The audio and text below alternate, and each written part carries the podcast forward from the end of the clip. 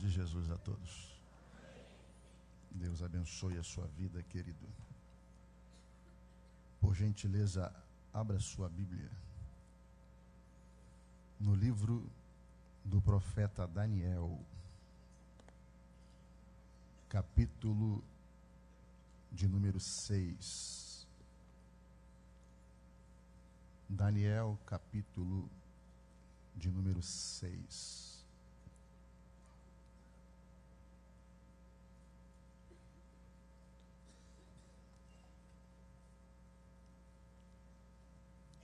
E pareceu bem a Dário constituir sobre o reino a cento e vinte presidentes que estivessem sobre todo o reino, e sobre eles três príncipes, dos quais Daniel era um, aos quais estes presidentes dessem conta, para que o rei não sofresse dano. Então mesmo Daniel se distinguiu ou se destacou, destes príncipes e presidentes, porque nele havia um espírito excelente. E o rei pensava constituí-lo sobre todo o reino. Então os príncipes e os presidentes procuraram achar ocasião contra Daniel a respeito do reino, mas não podiam achar ocasião ou culpa alguma, porque ele era fiel e não se achava nele nenhum vício, nem culpa então estes homens disseram: Nunca acharemos ocasião alguma contra este Daniel, se não a procurarmos contra ele na lei do seu Deus. Então estes príncipes e presidentes foram juntos ao rei e disseram-lhe assim: Ó rei Dário vive para sempre. Todos os príncipes do reino, os prefeitos e presidentes, capitães e governadores, tomaram conselho a fim de estabelecerem um edito real e fazerem firme este mandamento, que qualquer que por espaço de 30 dias fizer uma petição a qualquer Deus ou a qualquer homem, e não a ti, ó rei, seja lançado na cova dos leões. Agora, pois, ó rei, confirma o edito e assina a escritura, para que não seja mudada conforme a lei dos medos e dos persas, que não se pode revogar.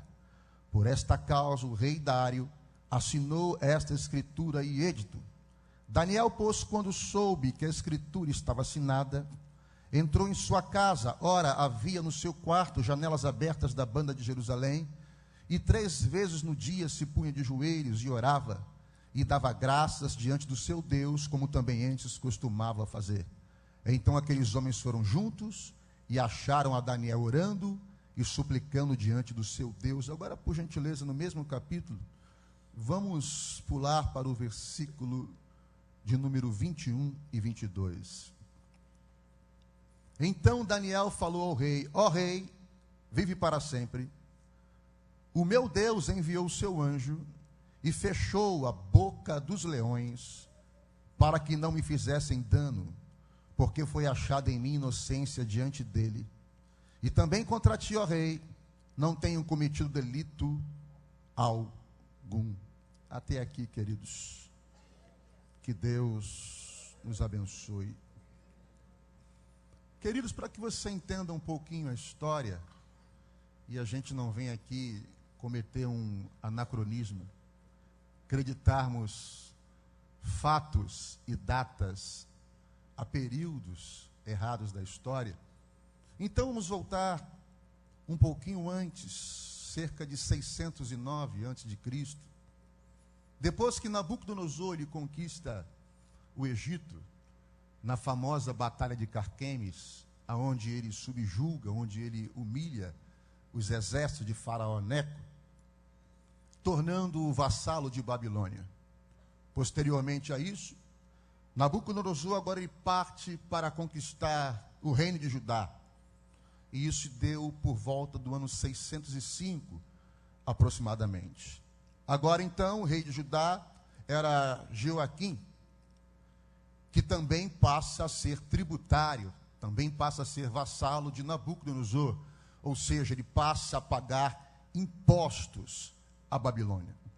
Depois disso, cerca de aproximadamente três anos, Joaquim se rebela contra a Babilônia, deixa de pagar impostos, deixa de pagar tributos e por volta do ano 586 a.C., a cidade de Jerusalém é invadida. E o general Nabuzadarã, do exército de Babilônia, entra, destrói a cidade, destrói o templo. Alguns historiadores dizem que quando os exércitos de Babilônia entraram em Jerusalém, crianças recém-nascidas eram tiradas das mãos de suas mães e jogadas contra a parede. Houve mortes, carnificinas. O templo foi destruído, foi saqueado e as riquezas foram levadas para Babilônia. E agora, nós aprendemos pela, pela história e pela Bíblia, que os moradores de Jerusalém, eles são levados escravos, são levados cativos. E essa deportação se dá em três etapas. E na primeira leva dos deportados, na primeira leva dos cativos, o capítulo 1, do versículo 6 de Daniel, vai dizer que entre eles estava um jovem de linhagem real, nobre, por nome de Daniel. Ele deveria ter entre 12 a 17 anos. Uns acreditam entre 15 e 17 anos. Alguns acreditam que ele era parente do rei Zedequias. Enfim, vamos ficar com aquilo que a Bíblia diz. A Bíblia diz que ele era de uma linhagem nobre. Era alguém que estava acostumado com o palácio, com a nobreza, com a riqueza. Agora Daniel, ele chega em Babilônia. E agora ele não vai falar mais o hebraico. Ele agora vai aprender um outro idioma, o acadiano arcaico, o idioma com cerca de 150 caracteres diferentes. Agora Daniel não vai se vestir mais como um jovem judeu. Agora Daniel vai colocar a roupa dos caldeus. Daniel agora ele não vai comer as comidas de um judeu. Agora Daniel teria que comer comidas sacrificadas a ídolos, carne sufocada, animais estrangulados, aquilo que a lei de Moisés proibia.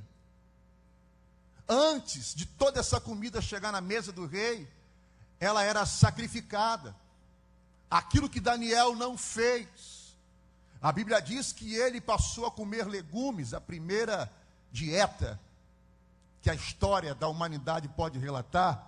Daniel passa a comer legumes e ele recusa todos os manjares do rei de Babilônia. Daniel agora não entraria mais no templo de Jeová. Daniel agora entraria nos zigurates e ouviria e veria pessoas prestarem, a, prestarem culto à principal divindade dos babilônios, que era Marduk. Só que eu admiro muito esse jovem Daniel, porque o versículo 8 do capítulo 1 vai dizer que Daniel assentou no seu coração o propósito de não se contaminar com os manjares do rei da Babilônia. Se tem algum moço que tinha algum motivo para se rebelar a este Daniel, ele nunca mais veria os seus pais. Ele teve parentes e amigos assassinados. O templo que ele frequentava foi destruído. Foi levado como escravo para uma terra longínqua, e você sabe que a distância nos traz uma sensação de impunidade. Eu estou longe, ninguém está me vendo, eu estou na Babilônia, aqui tudo é diferente de Jerusalém, aqui pode tudo, aqui tudo é livre, aqui o pecado não é pecado. Mas o versículo 8 do capítulo 1 diz que ele assentou no seu coração o propósito de não se contaminar com os manjares do rei de Babilônia. Isso nos fala de caráter. Agora, muitos anos se passam, o império babilônico cai, E o Império Medo-Persa conquista a Babilônia e passa a ser o maior império do mundo. E Dário, o Medo, é o novo rei, com a idade de 62 anos aproximadamente. Agora, no capítulo 6, acontece uma coisa. E eu falei sobre traçarmos uma linha no tempo para que você entendesse, porque no capítulo 6, Daniel não é mais aquele menino de 14, 15 anos. Agora Daniel está com cerca de 80 anos de idade, ou 82 no máximo. O capítulo 6 que nós acabamos de ler, vai nos dizer que o rei Dário, ele constitui a 120 presidentes sobre as suas 120 províncias, para que o rei não sofresse dano. Ou seja, o rei estava sendo roubado. Ele começou agora a suspeitar que seus oficiais, seus capitães, seus presidentes estavam lhe roubando. E o rei estrategicamente constituiu esses 120 presidentes sobre essas 120 províncias. E sobre esses 120 presidentes, o rei ele constitui três príncipes, dos quais Daniel era um. Só que aqui começa a acontecer uma coisa. O versículo 3 diz que Daniel, ele se destacou entre os três príncipes. Haviam 120 presidentes que comandavam as 120 províncias, três príncipes, dos quais esses 120 tinham que se reportar, e desses três príncipes, Daniel se destacou ao ponto de o rei querer colocá-lo como o principal, uma espécie de grande vizir, como se fosse hoje o ministro-chefe da Casa Civil, o segundo na hierarquia de Babilônia. E você sabe que toda vez que você se destacar, você vai ser alvo de inveja. Enquanto Daniel vivia entre os seus pares, não houve inveja, não houve ciúme, porque todos eram iguais. Mas quando Daniel ia ser promovido, quando o rei começou a deixar bem claro que ele iria promover a Daniel, começou a inveja, começou a perseguição. Existem pessoas que elas até aceitam ser iguais a você e que você seja iguais a ela, mas ela nunca vai suportar que você esteja acima delas. Eu tenho a palavra de Deus para a tua vida. Você vai começar a se destacar. Você vai começar a se distinguir. Você vai começar a sobressair-se.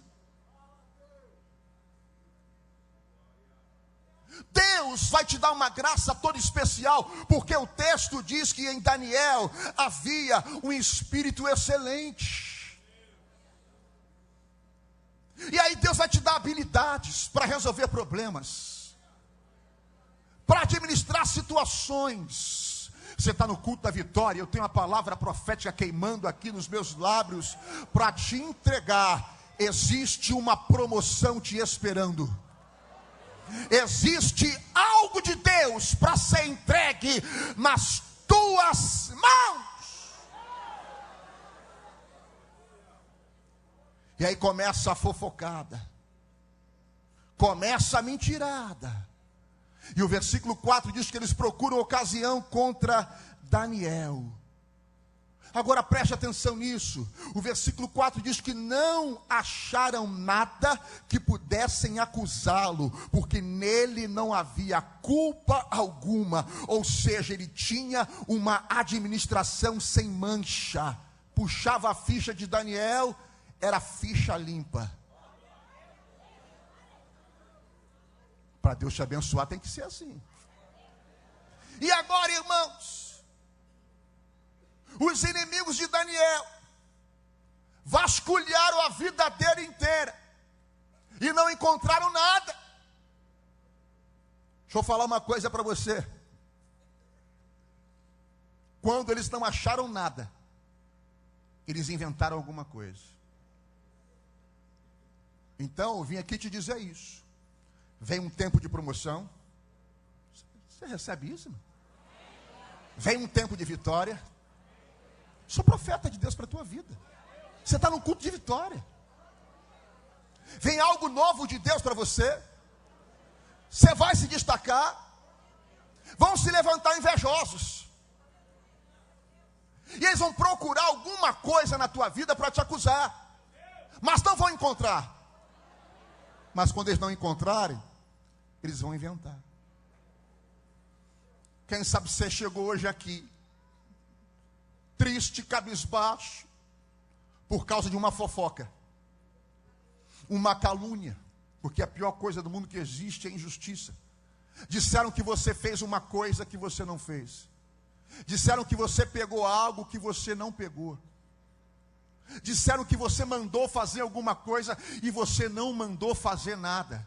Estão levantando um falso testemunho arrumaram, arrumaram falsas testemunhas para acusar você, e isso já se espalhou como um fogo em um palheiro, e você chegou aqui triste, preocupado. Fica triste, não, querido. Isso significa promoção de Deus na tua vida. Se levantou invejoso, se levantou acusador, se levantou falso testemunho. Fique despreocupado. Isso significa que vem promoção de Deus, é vitória de Deus, é algo novo de Deus que te espera.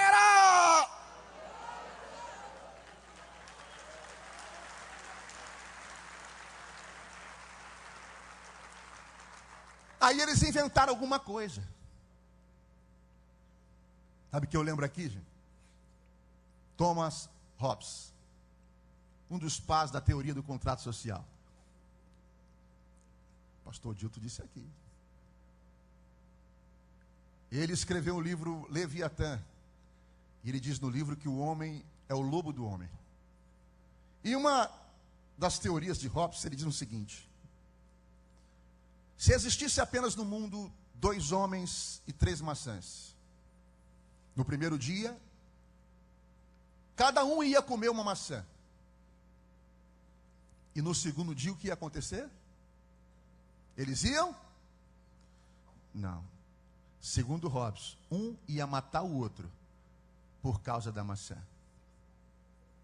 Eles queriam matar Daniel para ficar com a maçã dele. Eles queriam a promoção de Daniel. Eles elaboraram um plano. O texto diz que eles foram juntos até a casa do rei. Eles queriam a qualquer custo impedir a promoção de Daniel. Acho que Deus está me usando para falar com alguém aqui hoje. Estão fazendo de tudo para impedir essa promoção. Estão fazendo de tudo para impedir que essa bênção chegue até você, ao ponto de inventarem mentiras ao teu respeito, mas não adianta, Deus é contigo.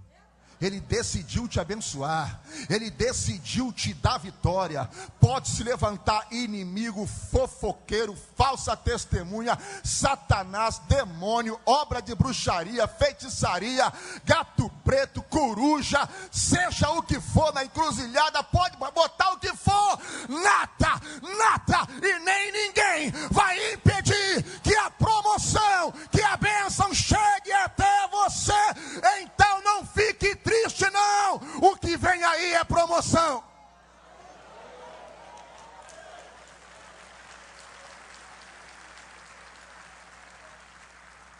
Aí eles foram juntos falar com o rei. Eles foram juntos falar com o rei. Foram juntos. Com um plano todo arquitetado. Tem gente que fala com você, você pensa que está falando coisas que estão saindo na hora da boca dele, mas o cara já vem mandado. Já vem com a mente cheia de, de maldade. Você já reparou que esse tipo de gente anda junto? Irmãos, o texto diz que eles foram juntos à casa do rei. E depois foram juntos até a casa de Daniel. Esse tipo de gente anda junto. Quem anda em penca é banana, meu amigo. Né? Turminha. Aquela turminha para cima e para baixo. Eles estão juntos em alguma esquina, porque isso é coisa de desocupado, só pode ser em esquina, né? Eles estão juntos no grupo do Zap Zap. Eles estão juntos na igreja dos insatisfeitos, Facebook. Esse tipo de gente anda junto. Grupinho. Falando mentira.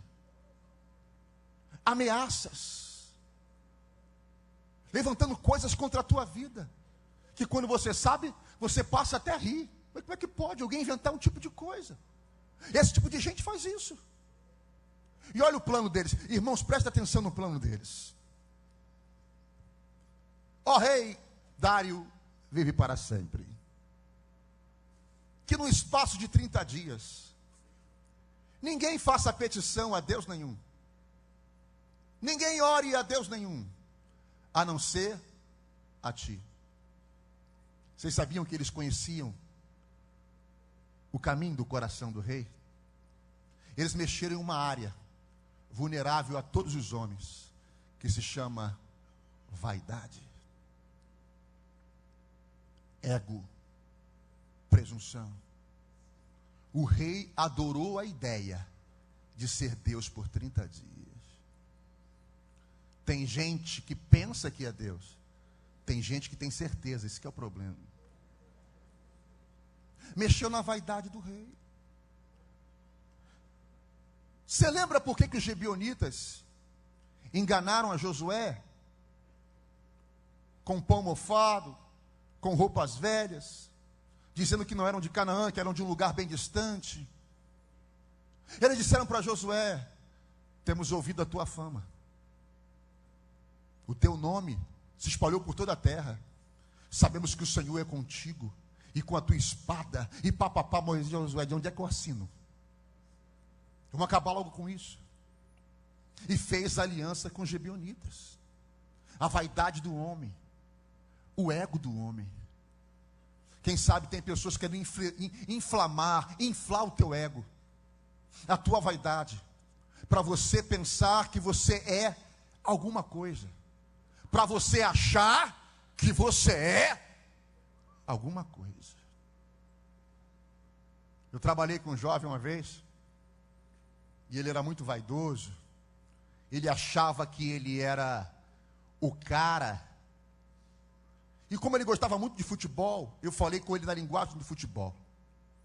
Eu disse: Meu filho, se eu te comprasse por aquilo que você joga, e te vendesse por aquilo que você pensa que joga, eu estava milionário. Aí ele entendeu e abaixou a bola. O rei pensou que era Deus, mas ele não era Deus. Ei, querido, Deus só existe um. E ele está sentado no trono de glória, poder e majestade. Se eu pensar que eu sou alguma coisa, Deus me arranca e coloca outro no meu lugar, muito melhor do que eu. E a mesma coisa com você, porque o homem de Deus não precisa de bajulação, o homem de Deus precisa é de oração. A Ele é a glória, a Ele é a honra, a Ele o poder, a Ele a majestade para todos sempre. E se eu fosse você, eu não esquecia disso, porque a glória de Deus, Ele não dá a ninguém.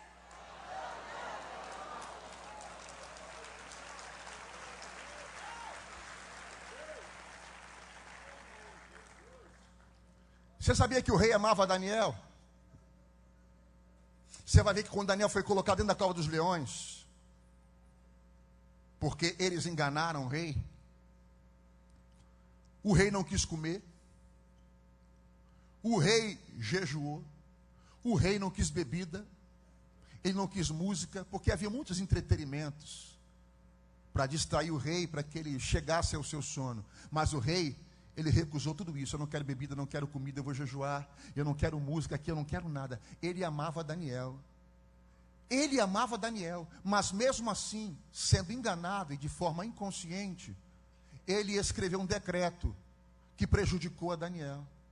Você sabia que um dos planos do inimigo é convencer pessoas que te amam ficarem contra você? Não sei, às vezes é um cônjuge, um amigo, uma amizade de muitos anos, e de repente isso começou a ficar abalado. A pessoa está te olhando de maneira diferente, mas é tão amigo teu que você está constrangido de perguntar o que, que aconteceu. Quem sabe é um patrão na tua empresa, quem sabe alguém de patente maior que a sua no seu quartel, quem sabe é na sua repartição pública. Eu não sei, em algum ambiente de igreja, eu não sei. Alguém foi envenenado, alguém foi inflamado, e agora está distante de você, e você está sentindo que essa pessoa está fria, ela está envenenada, infectada. Mas deixa eu liberar uma outra palavra profética aqui: essa máscara vai cair. Esse demônio vai ser envergonhado, porque nada vai impedir a tua promoção. Eu profetizo paz sobre a tua vida, paz sobre a tua casa, paz nos teus relacionamentos, paz na tua igreja, paz na tua vida, e nada e nem ninguém vai trazer dissensão e discórdia sobre a tua casa.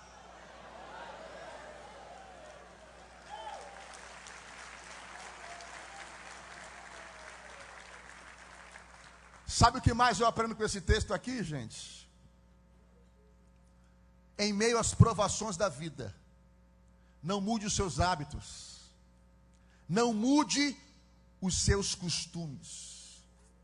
Quem sabe você está vivendo luta, provação, calúnia, perseguição, não sei o que está acontecendo na sua vida.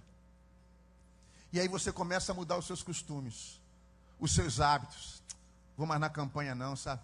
É, Estava na campanha da vitória aí, mas eu estava na terceira semana, começou a acontecer tudo isso na minha vida, na minha casa. Não vou mais não. Ah, eu não vou para a ceia. Ah, não vou mais para a manhã de avivamento, coisa nenhuma não, sabe? Aí você começa a mudar os seus hábitos, mudar os seus costumes. Quando Daniel ficou sabendo do decreto do rei, que no espaço de 30 dias ninguém podia fazer petição alguma, sabe o que, é que Daniel fez? Ele entra na sua casa, abre a janela para a banda de Jerusalém e começa a orar. Por que, que você parou? Você está triste? Desanimado? Irmão, você acha que Satanás estava preocupado? Que Daniel fosse primeiro-ministro? Que Daniel fosse rei? A preocupação de Satanás era que Daniel parasse de orar.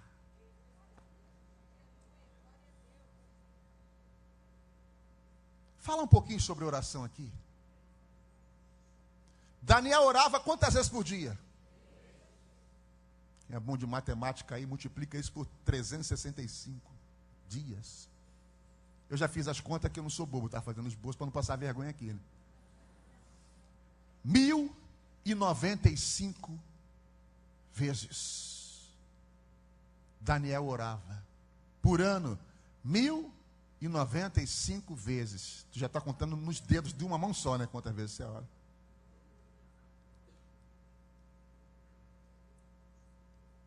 Deixa eu te falar uma outra coisa. O versículo 10 diz que ele estava de joelhos dobrados. Isso é interessante, porque ele abre a janela para as bandas de Jerusalém e dobra os seus joelhos. Aleluia. Acho que Deus está falando com gente que precisa voltar para o altar da oração. Ele era responsável por 120 províncias e orava três vezes por dia. E você diz que não tem tempo de orar.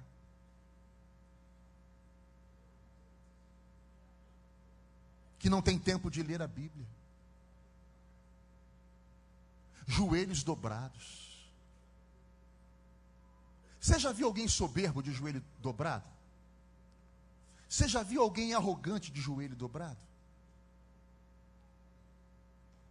No joelho dobrado, quando dobramos os nossos joelhos, nós nos humilhamos, reconhecemos a nossa insignificância, reconhecemos a nossa pequenez, mas também reconhecemos quem Ele é. Porque nós dobramos os nossos joelhos não diante do homem, nós dobramos os nossos joelhos diante do Deus Todo-Poderoso poderoso, aquele que era, que é e o que há de vir. Ele está sentado no trono, cheio de poder, cheio de majestade. A ele honra, glória, poder e domínio pelo século dos séculos. A ele o bispo das nossas almas, a resplandecente estrela da manhã. Ele é a torre forte de Jacó, ele é o santo justo, o magnânimo, o exaltado, o Senhor de toda a terra, Rei dos reis, Senhor dos senhores, o lírio entre os vales, Ele é digno, Ele é o Cristo, Ele é o Messias, Ele é o Deus Elohim, Ele é o Deus Elion, Ele é o de Sidkenu de Daniel, o Senhor justiça nossa, Ele é um Deus grande, tão grande que a face dele está no céu e os pés dele está aqui na Monte Videl, Ele é digno de honra, de glória e de majestade, cale-se diante dele todos os reis da terra, ele é Senhor, e na presença dele se dobre todos os joelhos.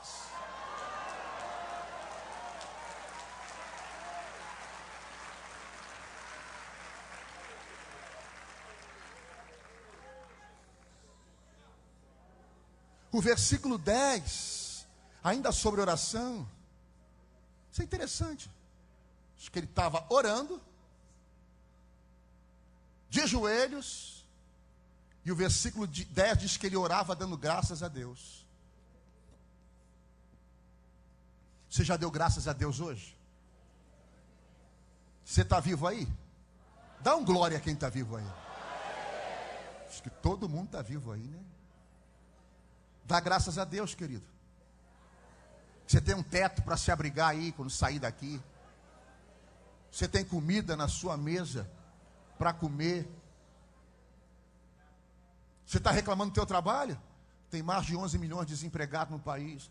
Dá graças a Deus pelo emprego que você tem, porque você fez campanha aqui e orou por ele, e Deus te abriu a porta, e é lá que Deus vai te promover. Então não reclama, não, e começa a dar graças a Deus, dá graças a Deus por tudo que está acontecendo na tua vida. Daniel estava sendo perseguido, injuriado, falso testemunho contra ele, mas ele estava de joelhos, dando graças a Deus.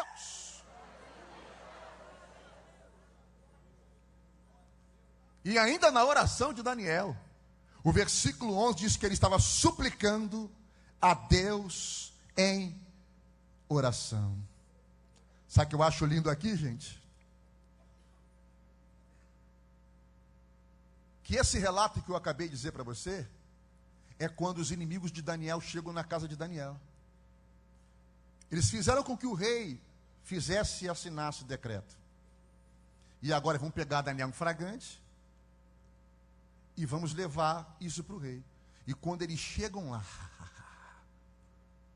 encontram Daniel orando. Eles sabiam que Daniel ia estar orando, por isso que eles foram lá.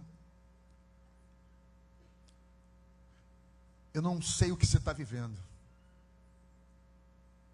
Não sei quais são as suas lutas, as suas dores.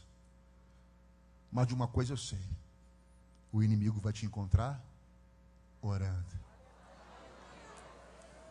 Se ele pensou que ia te encontrar triste, cabisbaixo, murmurando, blasfemando, ouça Satanás e o reino das trevas, você se deu mal, você não vai encontrar crente aqui da Devec, no culto da vitória, blasfemando, murmurando, triste ou cabisbaixo, ele vai te encontrar orando, esse fofoqueiro vai te encontrar orando, esse que está falando da tua família vai te encontrar orando, esse que se levantou contra a tua vida vai te encontrar orando, é porque você vai levar eles é para o joelho, a tua causa é para o joelho, e Deus vai te dar vitória, é na oração.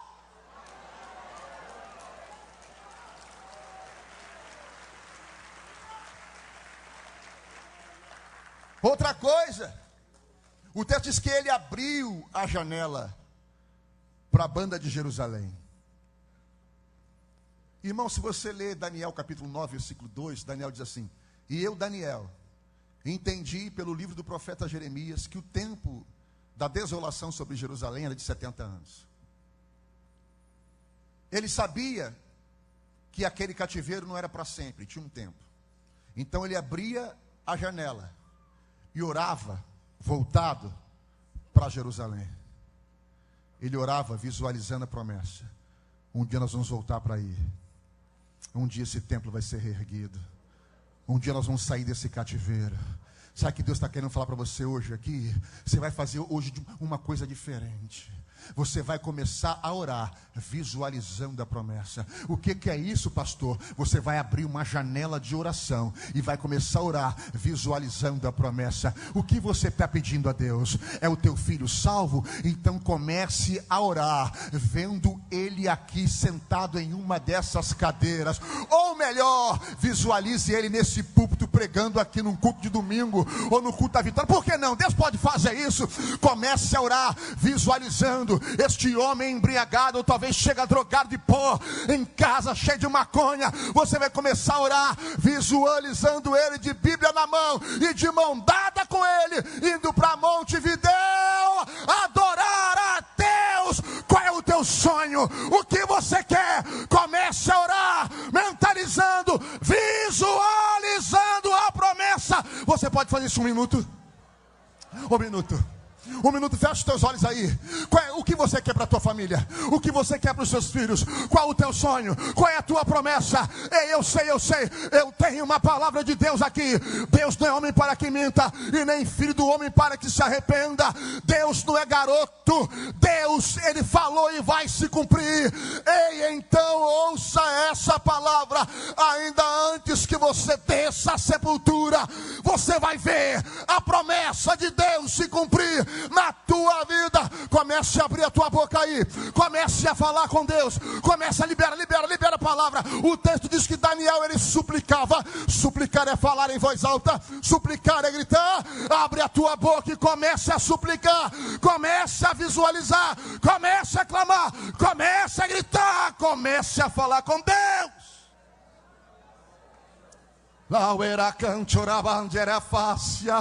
Eu não sou diferente. Eu estou aqui também, Jesus, visualizando a promessa.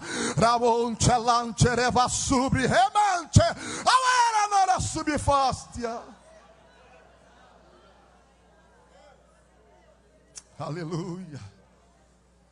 Você está estudando? Visualize a promessa, se veja lá.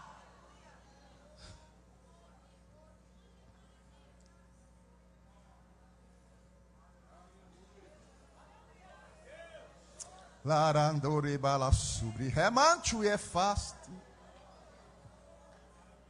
Ramandara cala sobre remianchu e vassu. Leo era candara vassergue achanto refusto. Urimandara vasseminaste regia. Glória a Jesus.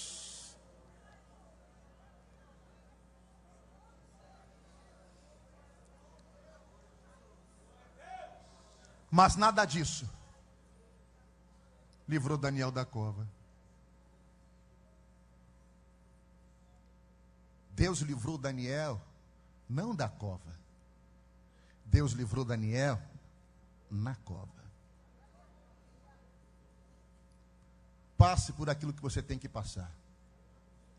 Porque Deus, Ele é contigo. Isso. Tem gente que pensa que nós somos anjos, seres espirituais, nada nos acontece. Não. não. Ele prometeu que está contigo, ou na cova, ou no vale, ou no mar, seja onde for. Jesus está contigo. Você sabia que tem coisas que a gente tem que passar? E eu vou dizer aqui para você os motivos, e a gente já vai encerrar. Tem coisas que você tem que passar. Não tem jeito jogaram Daniel dentro da cova dos leões. Sabe o que eu acho lindo aqui? É que o rei pela manhã cedo chegou lá, na cova. Irmão, tem ímpio que tem mais fé que crente. Ele já chega gritando: Daniel, dar-se acaso que o Deus a que tu serves permitiria que tu fosse morto pelos leões? Irmão, tem que ter fé para chegar uma, lá e falar isso.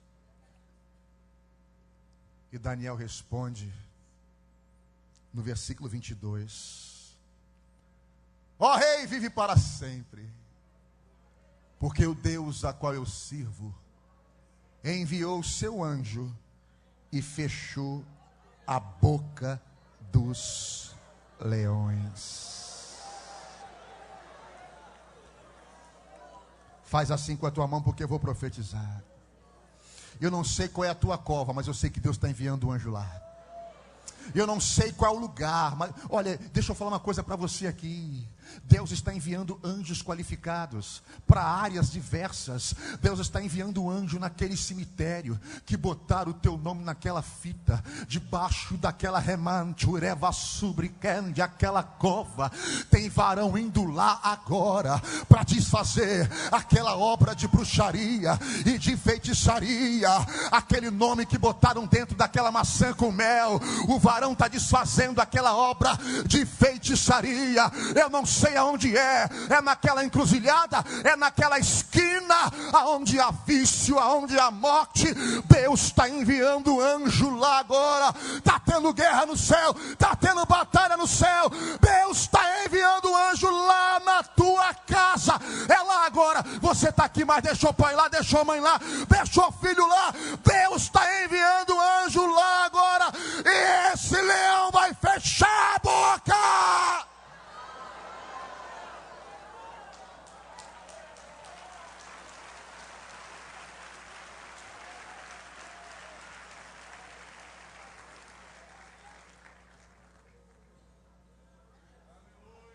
Satanás quis usar leão para matar Daniel. A Bíblia diz que ele brama como um leão. Mas ele não é o leão. Porque o leão é o leão da tribo de Judá. Jesus de Nazaré. Irmãos, eu não sei como é que foi. Só sei que o anjo fechou a boca. Não sei, a Bíblia não diz. De repente o anjo chegou lá, pss, todo mundo quieto. Não vai ter bagunça. Vocês ficam tranquilos que daqui a pouco vai chegar carne fresca, mas esse aí não. Nele ninguém toca.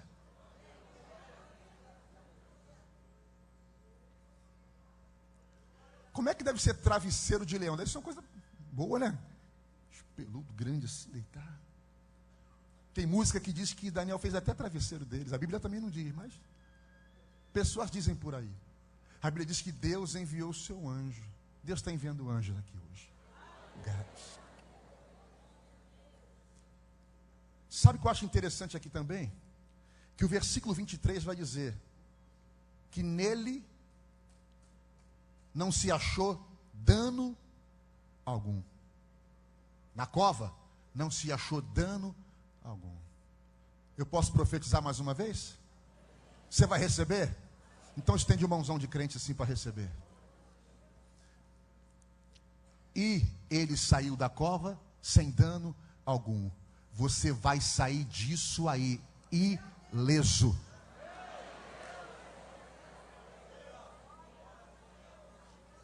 Você vai sair daí do jeito que você entrou.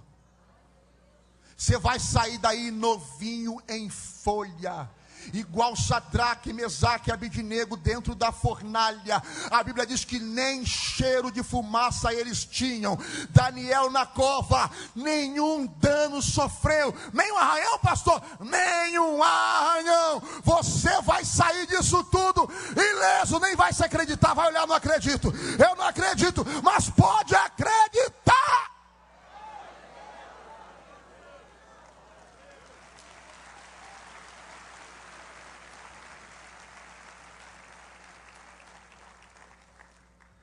Tem tanta gente que inventa tanta coisa, porque que Deus livrou Daniel? Eu fico com o versículo 23 do capítulo 6. Porque crera no seu Deus. E Deus livrou a Daniel, porque crera no seu Deus. É só crer. Está combinado aqui, isso entre nós? Você vai crer? Irmãos, imagine os inimigos de Daniel. Imagina. Relógio. Hum, essa hora já foi devorado. De lá ele não volta mais. Dentre nós dois aqui, quem vai assumir o cargo, hein? Eles eram três príncipes, Daniel dentro da cova, só restou dois. Vão tirar para o ímpar? Não sei, o rei vai escolher. Como é que vai ser esse negócio aí? Daniel estava vivo. Estão pensando que você já morreu, né? Estão pensando que já era, né? Mas quando essa pedra for removida, eles vão ter uma grande surpresa. Você está vivo e voltará para o palácio, para o lugar de honra e de destaque.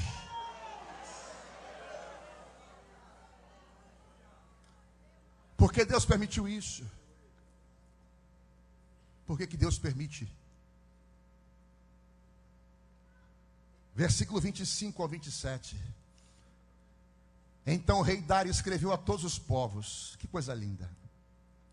Nações e línguas que moram em toda a terra, paz vos seja multiplicada.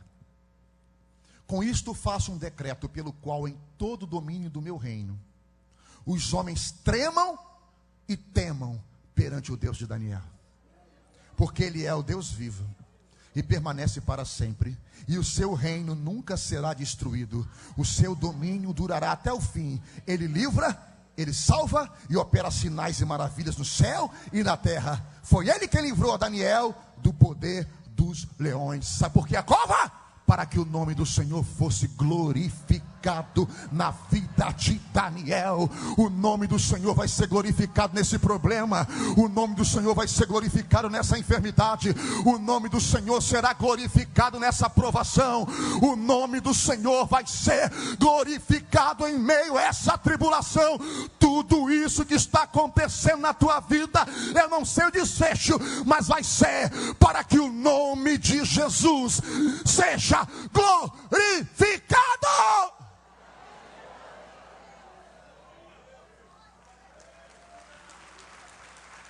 Você pode ficar de pé comigo? Por gentileza. Aleluia. Mas se a história terminasse assim, não teria um final feliz. Não, não teria. Sabe o que, é que eu aprendo aqui com Daniel? Que depois da cova tem algo novo de Deus te esperando. Versículo 28 do capítulo 6, diz assim: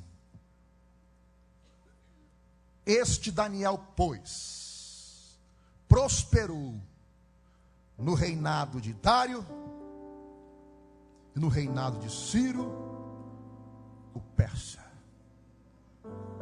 Depois da cova, depois da calúnia, depois do falso testemunho, veio um tempo de prosperidade. Depois disso tudo, versículo 28 diz: E este Daniel, pois, prosperou. Depois disso tudo que você está vivendo, vai vir um tempo de prosperidade. Irmão, mas isso é muito forte no meu coração para te dizer.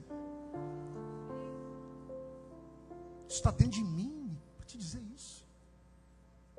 Virá um tempo de prosperidade na sua vida, na sua casa, no seu lar, no seu casamento, nos seus negócios, na sua vida.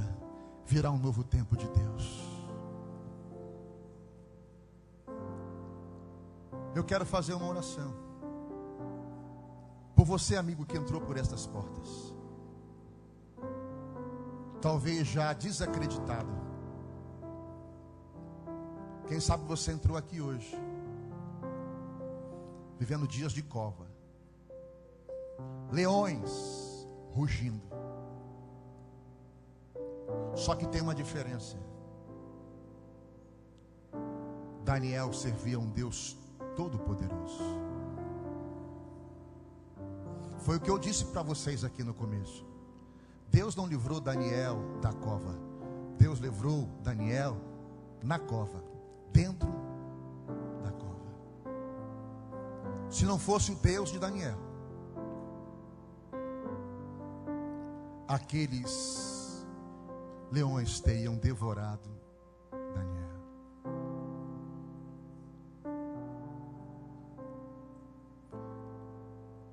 Quem sabe você já bateu em muitas outras portas. Já fez tudo que mandaram você fazer. Cristais, horóscopo. Você consultou benzedeira, rezadeira. Você tentou fazer de tudo na sua vida. Banho disso, banho daquilo. Só que nada mudou para a sua vida.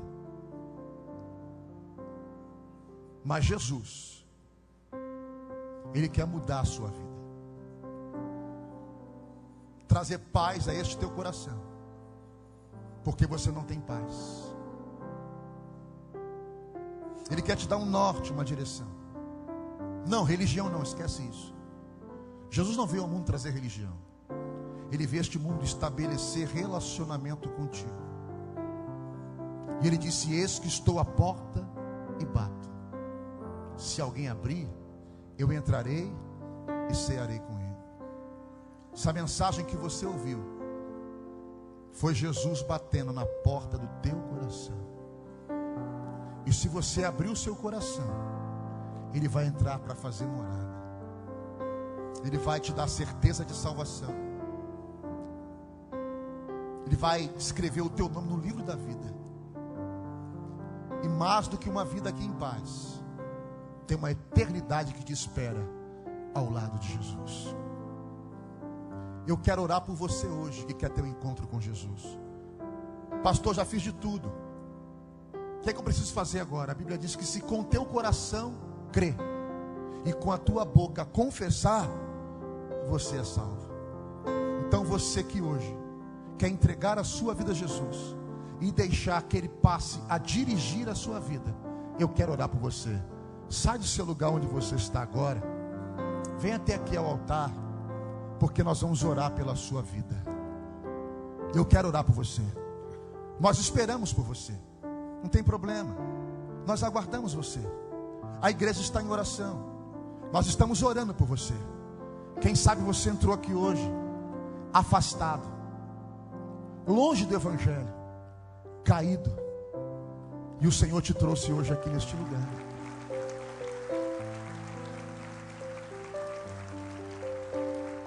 É o dia, é a tua hora, é o teu momento. Deixa eu te explicar uma coisa: não existe amanhã. O amanhã é uma incógnita. Você sabia disso? Passado não existe mais. Você não tem como voltar no passado para consertar as coisas. O amanhã a gente não sabe. Mas hoje é o dia que o Senhor quer entrar na tua cova e mudar a história da tua vida.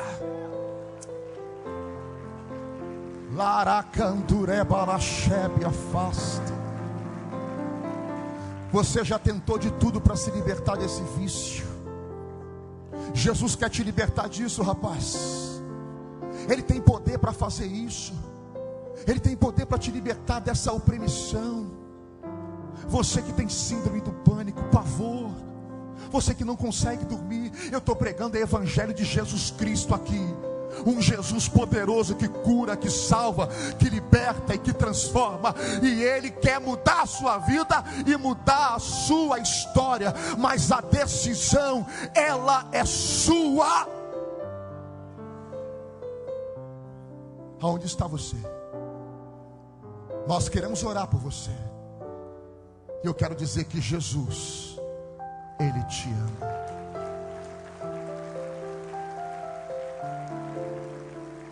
Isso.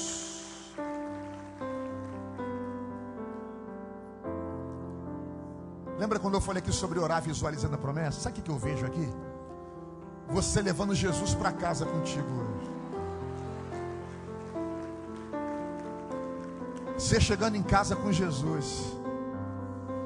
Porque o que Ele está fazendo hoje na sua vida é só o começo. Ele quer fazer em toda a sua família.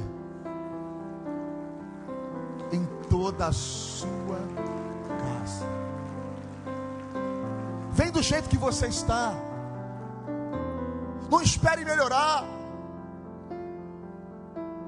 Hoje é o dia que o Senhor tem te dado essa oportunidade.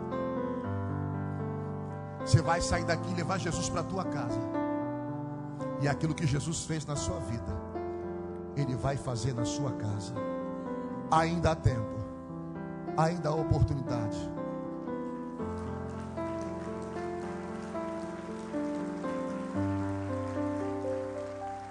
Olha, não tem nada que te prenda aí, nada. Peça licença onde você está. Fale com quem trouxe você. Se eu quero Jesus, me ajuda aí lá na frente. Eu quero Jesus. É hoje o dia.